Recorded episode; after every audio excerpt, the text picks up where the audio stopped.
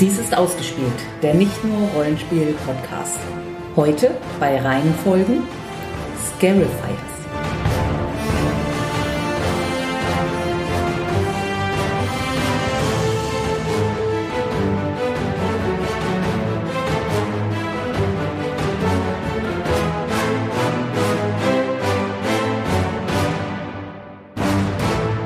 Titel der Reihe, Scarifiers. Autoren, Simon Barnard und Paul Morris. Anzahl Hörspiele, 10. Erscheinungsjahr erster Ausgabe, 2007 und der bisher letzte Teil war im Juni 2017. gibt's noch was? Nee, Originalsprache, Englisch, bisher keine Übersetzung. Genre, Comedic Supernatural Intrigue. Hauptperson, Professor Edward Dunning, Autor von Gruselgeschichten und äh, D.E. Lionheart beziehungsweise später Harry Crow. Sidekick, der eigentlich viel cooler ist, Alistair Crowley, Okkultist, Schriftsteller, Bergsteiger. Handlungsort, Grob die britischen Inseln. Handlungszeit, 1936 und folgende. was ist richtig cool, Der Humor, die großartigen Sprecher. Äh, was stört ein bisschen, Es sitzt nicht jede Pointe. hilfreiches Vorwissen, Sherlock Holmes, Cthulhu, britische Geschichte, Spoilergrad gering. Mein Name ist Sandra. und ich bin Jens. Ja, und heute machen wir mal wieder ein bisschen was anderes. Eine Hörspielreihe. Es gibt ja Leute, die behaupten, wir hätten aufgehört zu lesen. Ne? Ja, nächstes Mal müssen wir mal wieder. Machen wir mal wieder was über Hörbücher. Ja, dann erst noch mal ein paar Details.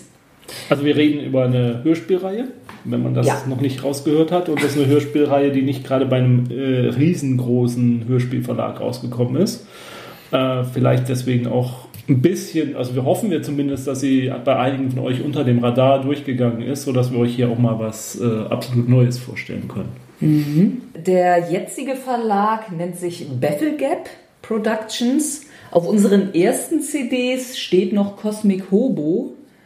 Äh, aber die Macher an sich waren, glaube ich, immer gleich. Ich weiß nicht, ob sich der mal zwischendurch umbenannt hat. Äh, Baffle Gap, also mit, mit B, ne? Ja, mhm, Baffle Gap. Ja, und die beiden Autoren, über die muss ich sagen, habe ich wenig rausgefunden. Also Simon Bernard äh, ist Radioproduzent, der eben 2006 dann die Spaffle Gap Productions gegründet hat. Und der andere Autor, Paul Morris, über den konnte ich nur rausfinden, er ist halt ein schottischer Autor. Okay. Hat aber jetzt auch nicht so geschrieben, was mir furchtbar viel gesagt hätte. Dieser Verlag ähm, produziert noch ein paar Reihen, unter anderem eine Reihe namens Baker's End. Ein Comedy-Drama, in dem Tom Baker, Ja. Dr. Who-Schauspieler, äh, sich irgendwie selber spielt. In neueren Teilen spielt auch Colin Baker mit. Baker, Okay. Baker irgendwie. Und auch ähm, mehrere Schauspielerinnen, die früher mal Doctor Who Companions waren. Also das Ding interessiert mich nochmal. Ich habe aber nicht wirklich eine Idee, worauf das eigentlich hinausläuft. Okay, brechen wir dann die Sendung Ja. an der Stelle ab. Ich würde da jetzt auch gerne lieber rein. Und dann haben sie noch eine Reihe Hammer Chillers. Das ist eine Horror-Anthologie-Serie, die auch in Kollabora Kollaboration mit Hammer Films irgendwie ist. Ah ja, ja, Hammer Films gibt es, glaube ich, wieder. Das ist vor einigen Jahren sind die neu gegründet worden, oder zumindest jemand hat sich die Namensrechte daran geschnappt. Ach ja, die guten alten Hammer-Horrorfilme. Und dann haben die noch die Brenda and Effie Mysteries. Da haben wir mal den ersten Teil gehört. Ja, das war ich ein bisschen enttäuscht von. Das kommt ja jetzt gleich, ähm, weil das kein äh, Ensemble ist, sondern nur eine Sprecherin, jedenfalls beim ersten Teil. Ja, da geht's um, um waren ältere. Ja, das, Damen. da ist so eine ältere Dame, die kommt in ein ähm, so so ein abgelegenes englisches Dörfchen und ich glaube, sie macht ein Hotel auf und trifft dann halt auf eine andere Dame dort und zumindest eine der Damen ist nicht so ganz menschlich. Also die dürfte dem einen oder anderen sogar bekannt sein, aber jetzt hat sie sich ein bisschen zur Ruhe gesetzt. Mhm. Mehr will ich jetzt gar nicht. Ja, ja also auf jeden Fall glaube ich, ist, ist die Richtung dieses Hörspielverlags dann relativ eindeutig. Also Mystery und irgendwie kreisen sie sehr stark um Doctor Who. Das setzt sich nämlich auch bei den Sprechern, die ich jetzt gleich vorstelle, ja. fort. Der äh, erste Hauptdarsteller, wie gesagt, äh, Professor Edward Dunning. Mhm. Der Sprecher ist Terry Molloy. Das ist ein Schauspieler für Fernsehen und Radio. Und sein Beitrag für Doctor Who ist, er war der dritte Davros im Doctor Who-Universum. Okay. Äh, also er hat Davros gespielt beim fünften, sechsten und siebten Doktor, war wohl auch der erste, der es mal mehr als einmal gemacht hat. Ja. Dann auch in ähm, ähm, Remembrance of the Dalek, ne? Ja, ja. müsste dann auch. Das ist ja. ja mit so die Schlüsselauftritt von mm. Davros. Mm. Und auch in, in Big Finish Hörspielen hat er dann okay. auch noch Davros verkörpert. Ist es ein Davros oder Davros? Ich glaube Davros. Davros? Mm. Also für alle nicht äh, Enzyklopädie äh, Wissen mit sich schleppenden Doctor Who Fans, Davros ist der ähm, Erbauer, Schöpfer der Dalek. Ja. So, und in den ersten Teilen bis, lass mich mal gerade gucken, in den sechsten Teil ähm, ist der Begleiter von Professor Edward Dunning, dem er, äh, also Dunning zur Seite steht, mhm. ähm, der äh, sehr gealterte Polizist Leinhardt, mhm. um dessen Vornamen sehr viel Geheimnis gemacht wird. Mhm. Ähm, ja, und er wurde gesprochen von Nicholas Courtney, sprich dem Brigadier aus dem Doctor Who-Universum. Mhm. Und leider, leider ist er ja inzwischen gestorben. Mhm. Und deshalb konnte er auch bei der Hörspielreihe nicht weitermachen. Es wird dann auch eine ganze Folge äh, der Hörspielreihe dreht sich darum, was mit Lionheart passiert ist. Mhm. Bricht einem ein bisschen das Herz, ja, aber ja, gut, also es, es, wird da dann irgendwie äh, organisch mit umgegangen. Und dann kommt eben ein neuer alternder Polizist der die Ermittlungen weiter aufnimmt. Der allerdings schon im Ruhestand ist. Leinhardt genau, der ist, Leinhardt war eigentlich so alt, dass er schon lange im Ruhestand hätte sein müssen. Ja, aber keiner traute und, es sich ihm zu sagen. Genau.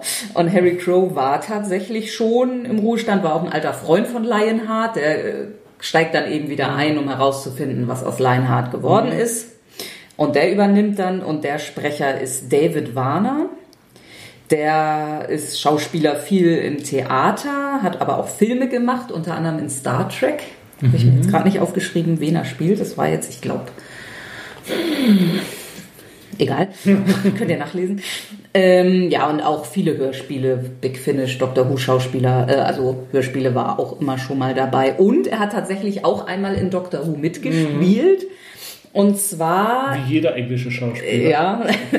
Und zwar in der Folge Cold War. Das ist diese U-Boot-Folge mit den Ice Warriors mhm. und Clara. Und da ist er dieser Wissenschaftler, der russische Wissenschaftler an Bord dieses U-Boots. Ja, jetzt wo du sagst und ich die Zeichnungen sehe von ihm, ja, er, erkennst, ja, erkennst du ihn, wieder. sofort mhm. wieder.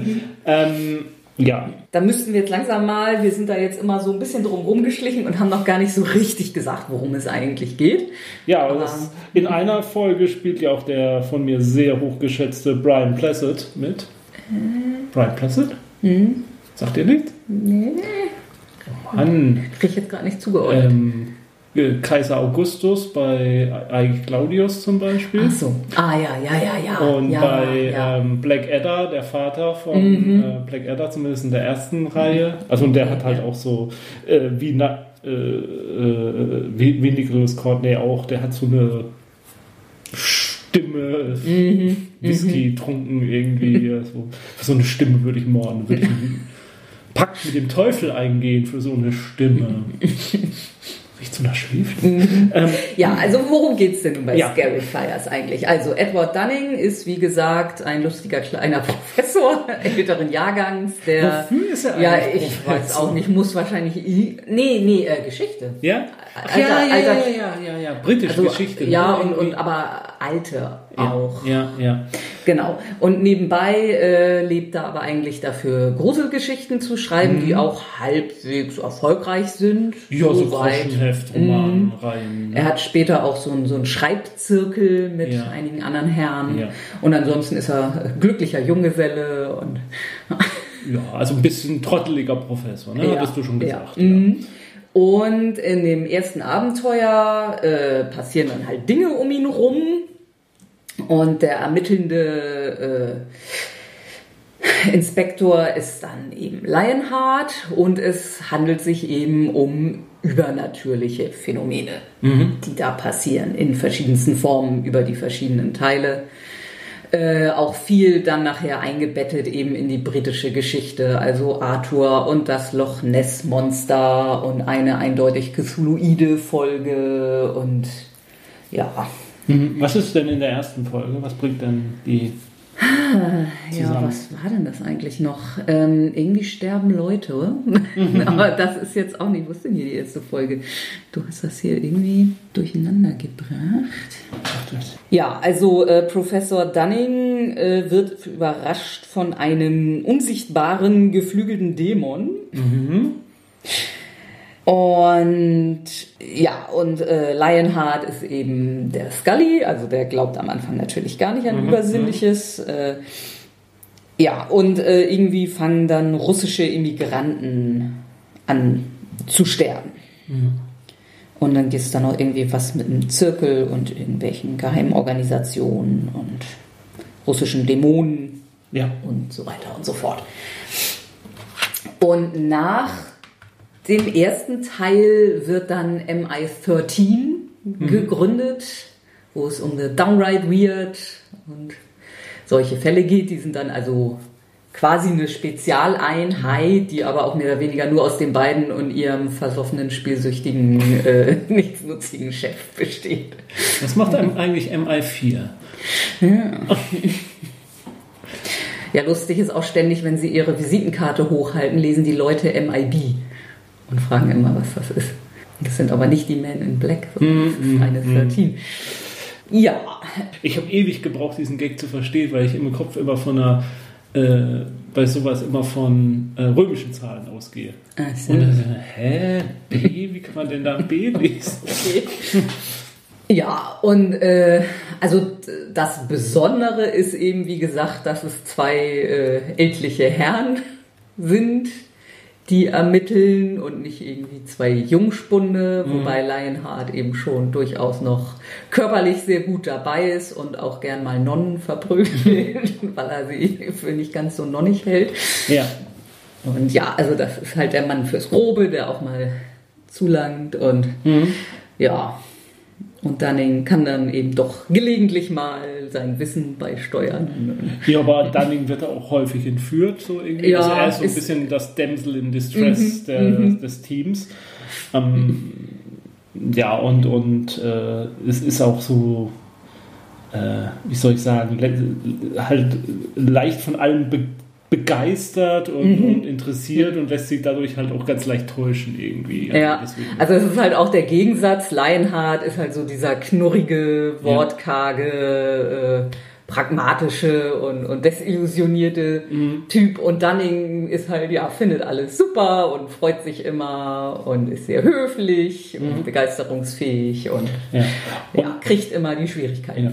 Und viele der Geschichten, habe ich so das Gefühl, sind halt schon so in diese Richtung, dass da Leute anfangen, mit Übersinnlichen herumzumachen, um ganz weltliche Ziele zu erreichen. Sei es irgendwelche Agentenverschwörungen oder Leute, die da mit reich werden wollen oder ähm, ja, irgendwelche Geheimnisse aufdecken wollen, aber eigentlich relativ weltliche Ziele haben und dann aber das Ganze halt außer Kontrolle gerät. Entweder weil sie einen Pakt mit dem Teufel geschlossen haben oder aber auch ja, mit, mit irgendwelchen Technologien herumexperimentieren, von denen sie eigentlich nicht verstehen, wie sie funktionieren.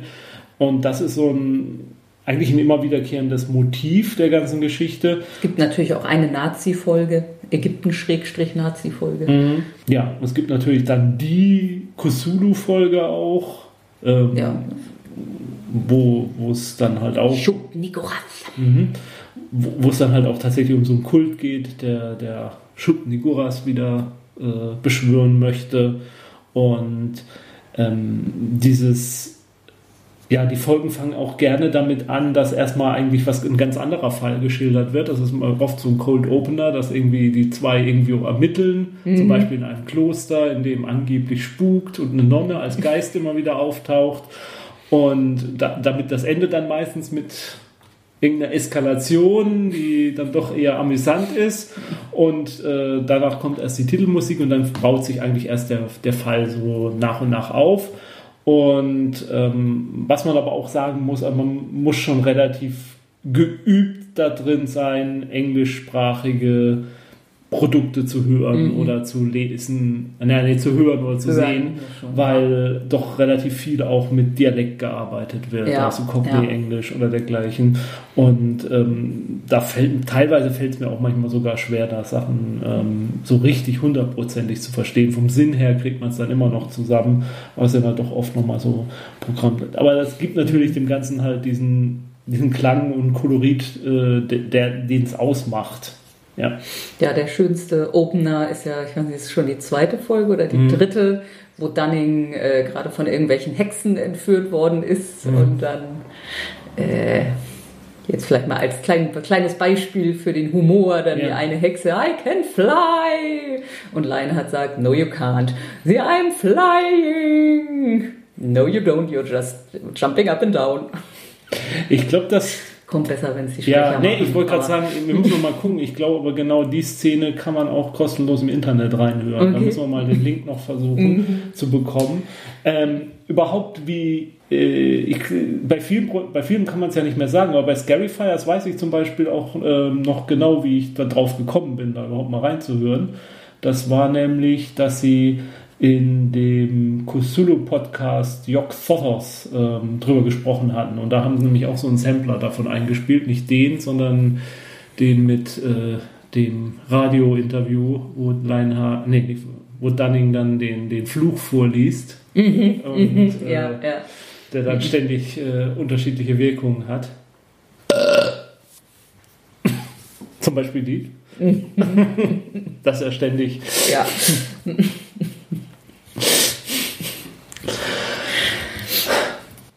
Ja, und ähm, genau, und äh, du hattest ja schon gesagt, dann ist eben irgendwann äh, muss leider die Lionheart-Rolle rausgeschrieben werden und dann kommt ja sein Nachfolger. Mhm.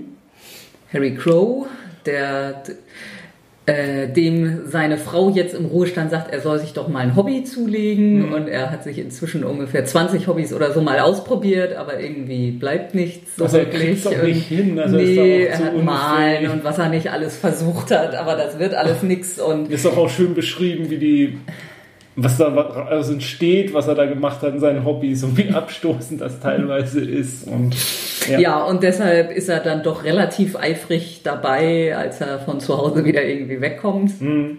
Ja, Crow ist nicht ganz so ungehobelt wie Leinhardt, mhm. aber ist halt immer noch so der, der Kopper. Ne? Mhm. Also ich, ich, will jetzt gar nicht sagen, dass es damit schlechter geworden ist dann, aber ähm, die Fallhöhe da zwischen, zwischen Dunning und Lionheart war einfach größer mhm. als Grow. Also die, die auch Grow und, und, und Dunning haben eine gute Chemie und die Abenteuer funktionieren, aber ja, also es ist natürlich jetzt auch das Problem, dass wir da ja quasi live drin gesteckt haben. Mhm. Also auch wir waren ja in der Serie schon drin, als er mhm. gestorben ist und das war dann natürlich schon irgendwie hart. Ich habe sie jetzt äh, in den letzten Monaten tatsächlich nochmal alle durchgehört und jetzt, wo man ja irgendwie drauf gefasst war und so, fand ich halt schon, dass es so relativ organisch ist. Mhm. Damals war es natürlich irgendwie schon Schock irgendwie. Mhm. Und, mhm. ja, wenn du schon erwähnt hast, es war ähm, Alistair Crowley, den mhm. gefährlichsten mhm. Mann der Welt, mhm. äh, der da halt auch als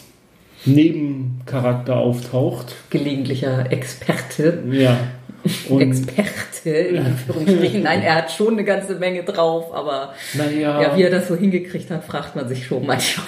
Naja, der, der echte Alistair Crowley war ja auch ein, sag ich mal, ging ja schon so in die Richtung Gauner, Trickbetrüger. Ja, ja, das kommt da auch so durch, aber ja. trotzdem, also bei vielen Sachen, da fragt man sich immer, meint er das jetzt ernst, aber gelegentlich ja. hat er ja doch irgendwie eindeutig Kontakte ja, zu Dämonen und mhm. weiß ich nicht was. Und ist aber ansonsten auch ein weiterer älterer Herr. Ich weiß gar nicht, wie alt der, der echte Crowley 1936 war, aber ich müsste eigentlich schon relativ alt gewesen mhm. sein. Ich meine, er hatte ja schon zur Zeit von Jack the Ripper, also war er, glaube ich, noch ein Jugendlicher. Oder ein Kind auch noch. Das war 1888. Hm. Ja, naja. Aus der Pubertät war er schon raus. Mhm.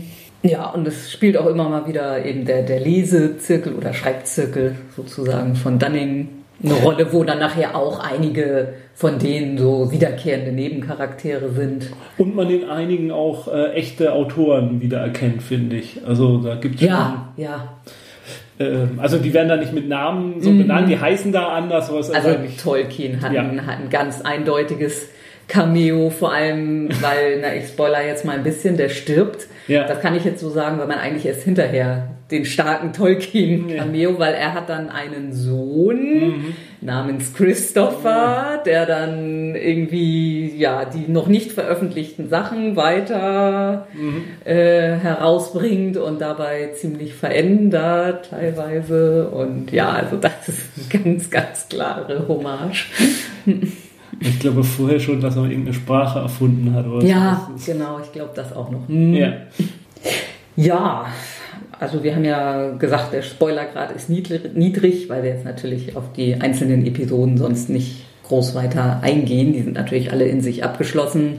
Ja, also man kann sie prinzipiell in, in, in beliebiger Reihenfolge ja, im hören. Großen und Ganzen, ja. Sie, sie spielen halt mal in Nebensätzen auf was, was davor passiert ist, schon an. Und wenn man halt mittendrin einsteigt, dann kennen sich die beiden Hauptpersonen halt auch schon. Und nimmt man halt dieses äh, Zusammentreffen nicht. Ansonsten ist es halt äh, sind es abgeschlossene Folgen für sich und kann man zwischendrin auch mal eine auslassen. Es sind das vielleicht noch doch sehr klassische Abenteuer, so wie sie geschrieben sind, mit ich sag mal, ein bisschen Umgeschreibe oder so könnte man jedes dieser Drehbücher zum Beispiel nehmen und könnte auch eine Dr. Who-Folge draus machen. Zumindest Classic, mhm. Classic Who, mhm. würde ich zumindest mhm. sagen. Bei Who, okay, da vielleicht wird nicht alles passen, aber da könnte man durchaus aus jeder ein bisschen eine, eine klassische Doctor Who-Folge machen. Also äh, ich gucke mir jetzt gerade die Folge mit den Gartenzwergen an. Mhm. Ähm, das könnte ich mir sehr gut als Doctor Who vorstellen. Mhm. Irgendwelche Gartenzwerge, die plötzlich zum Leben erwachen und. Nichts äh, Gutes im Schilde führen. Ja. Und ähm, mit ein bisschen Abmilderung natürlich dieses Humoraspektes passen halt auch einige Folgen ganz gut in könnte man auch ganz gut so ein bisschen in die kusolide Richtung dann eben auch bringen. Aber da müsste man halt den, den, Humor, den Humor und den. Mhm. Ähm, also man muss schon sagen, der Grundklang äh, ist Humor. Ja. Also es ist nie wirklich gruselig. Ja, na, doch ein bisschen schon. Also wenn es losgeht teilweise. Also zum Beispiel die Folge The Devil of the Deng Marsh das beginnt ja damit, dass ganz viele Operateure von so Radar-Überwachungsschüsseln, nee, über Radar ist es nicht, also die, die lauschen irgendwie über solche Schüsseln aufs Meer hinaus, ob, mhm. ob da was im Anflug ist. Und da hören die dann plötzlich so komische Dinge. Und ich meine, das ist schon, also wenn man das so zum ersten Mal hört, so, ich finde schon, das hat, dass das schafft eine Gruselatmosphäre. Es ist ja. jetzt nicht, dass man, wie soll ich sagen, es hat keine, äh, wie, wie nennt man das denn? Diese Jump Scares, also wo mm. man so in sich mhm. zusammenzuckt oder ja, sowas in der ja. Art, das hat es nicht. Ähm, es ist mehr dieser wohlige Hämmerfilmgrusel, mm wenn man da mm zum bleiben will. Dann kämen wir jetzt zur Spielbarkeit. Ja. Da, das ist relativ eindeutig, dass man das sich natürlich hervorragend eben, naja, das typische Gruppe aus verschiedenen äh, spezialisierten Individuen in einer Spezialeinheit, egal ob man es nun in der Zeit oder in der heutigen Zeit. Das ist natürlich sehr ja, wobei ich finde es ja, ja, ich eigentlich ganz gut, dass es so zeitlich, wie es zeitlich eingeordnet ist. Es ist halt, sag ich mal, 1934, 36. 36. Mhm. Und es, hat, es ist halt nicht so dieses typische äh, 20er Jahre. Mhm, mhm. ähm, es ist aber auch nicht diese kalte Krieg, sondern es ist eben diese äh, ja, Vorkriegszeit vom Zweiten Weltkrieg, also direkt vom Zweiten Weltkrieg. Und äh, dadurch ist halt die Technik schon ein bisschen weiter. Da tauchen dann halt Dinge wie Fernsehen, Fernsehsets und so äh, spielen da schon eine Rolle. Es gibt eine Folge, wo es um die Krönungszeremonie geht, mhm. wo dann ganz viele Leute sich halt einen, Fernseh, einen Fernseher vorher kaufen. Und ähm, auch ein Thema von der Dr. Who-Folge. Mhm. Äh, mhm. Das, nee, aber das nicht die muss, Krönung, ja, das ist ja, die, ja, das war die Krönung danach. Ja, von, von Lisbeth. Mhm. Ähm, und dadurch, äh, ja, ich sag mal, es ist so deswegen vom Szenario ein bisschen unverbrauchter. Klar, die Indiana Jones Filme oder so, die spielen da zeitlich auch in der Zeit, aber dieses London in der mhm. Vorkriegszeit, das ist für mich, finde ich, so ein bisschen ein unverbrauchteres Szenario, als wenn man jetzt die 20er Jahre genommen hätte oder viktorianisches England. Mhm, mhm. Sagst, das ja, sind die typischen Cthulhu. Ja, ja, da waren wir doch mhm. schon hundertmal. Ähm, das passt finde ich ganz gut. Ja. Und, und du kannst halt trotzdem halt, äh, kannst die Nazis schon als Bösewichte halt benutzen. Mhm. Und, und, es gibt auch schon Autos. ja, ja, ja, ja. Gut, die hätte es jetzt in den 20er Jahren ja, schon gegeben. Ja, ja. Ja, äh, Verfilmbarkeit haben wir denn ja immer noch drin. Äh, also ich glaube schon, äh, dass sie in dem Medium richtig sind. Mhm. Ach, eine Fernsehserie also, könnte ich in, So grob mit der Thematik ginge natürlich, so wie die Folgen geschrieben sind, würde ich schon sagen, funktionieren sie als Hörspiele sehr viel besser, während ja. vielleicht für ein visuelles wird vielleicht was fehlen.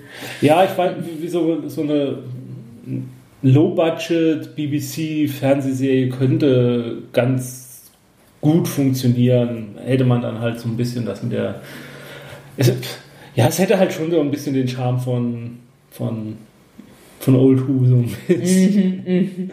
ähm, ja, ich, ich, ich weiß es nicht. Also es, mu es muss einfach nicht sein. Also ja. Das Problem ist halt einfach, die Serie lebt halt dann doch zu sehr von den Sprechern und mhm. nicht eigentlich von den, von den Folgen und, und auch äh, die Charakterisierung, also die, die Charaktere an sich, die, die, die werden ja nur wegen der Sprecher zum Leben erweckt. Die sind ja jetzt nicht, dass sie für sich als, als Charakterkonzept jetzt sonderlich super originell und, und einmalig wären. So ich sagen würde, man müsste jetzt unbedingt die, die, die Skullfires äh, verfilmen, sondern ja, wie du schon sagst, was mhm. in der Art. Äh, ich ich finde so, so von der Art und vom Humor so ein Ticken geht es ja auch so ein bisschen so in die Hellboy-Richtung. Also mhm. ohne, ohne, dass es jetzt so eine mhm, mhm. Kreatur gibt wie Hellboy, aber ähm, so, so, so, von der Tonar, Tonlage und so, ja, ich, ja, kann, ja. kann, man schon so ein bisschen auch in die Richtung nehmen. Hm? Ja. Das wird aber mal eine kurze Folge. Ja.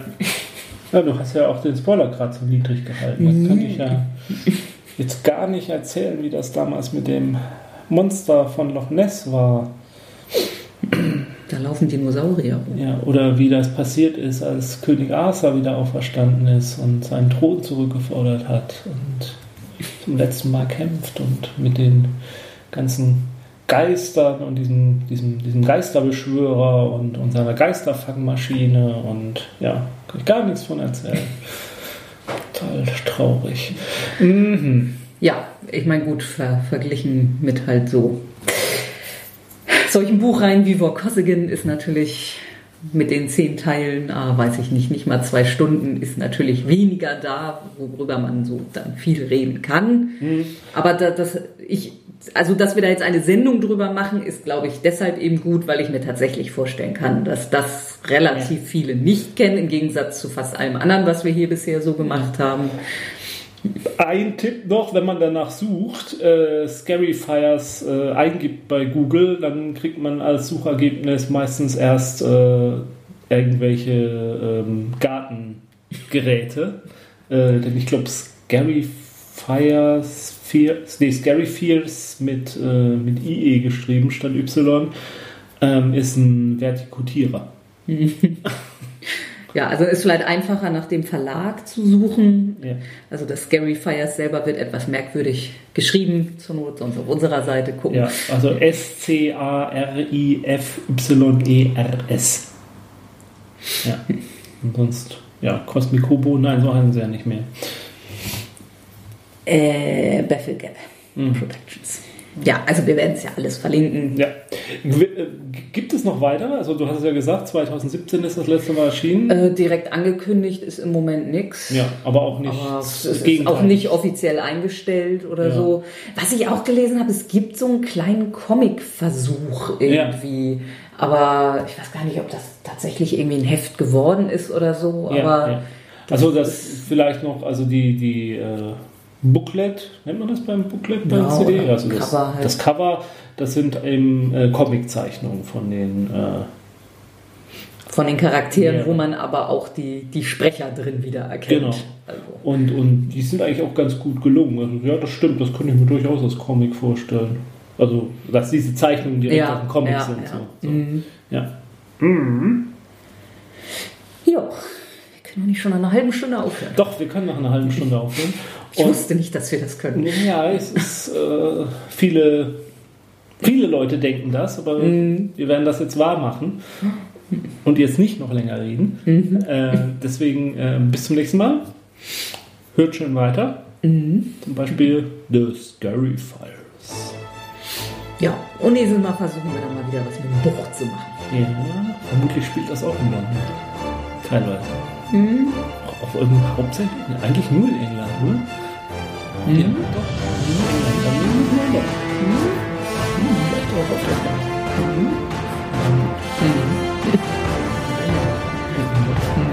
Bis dahin. Tschüss. Tschüss.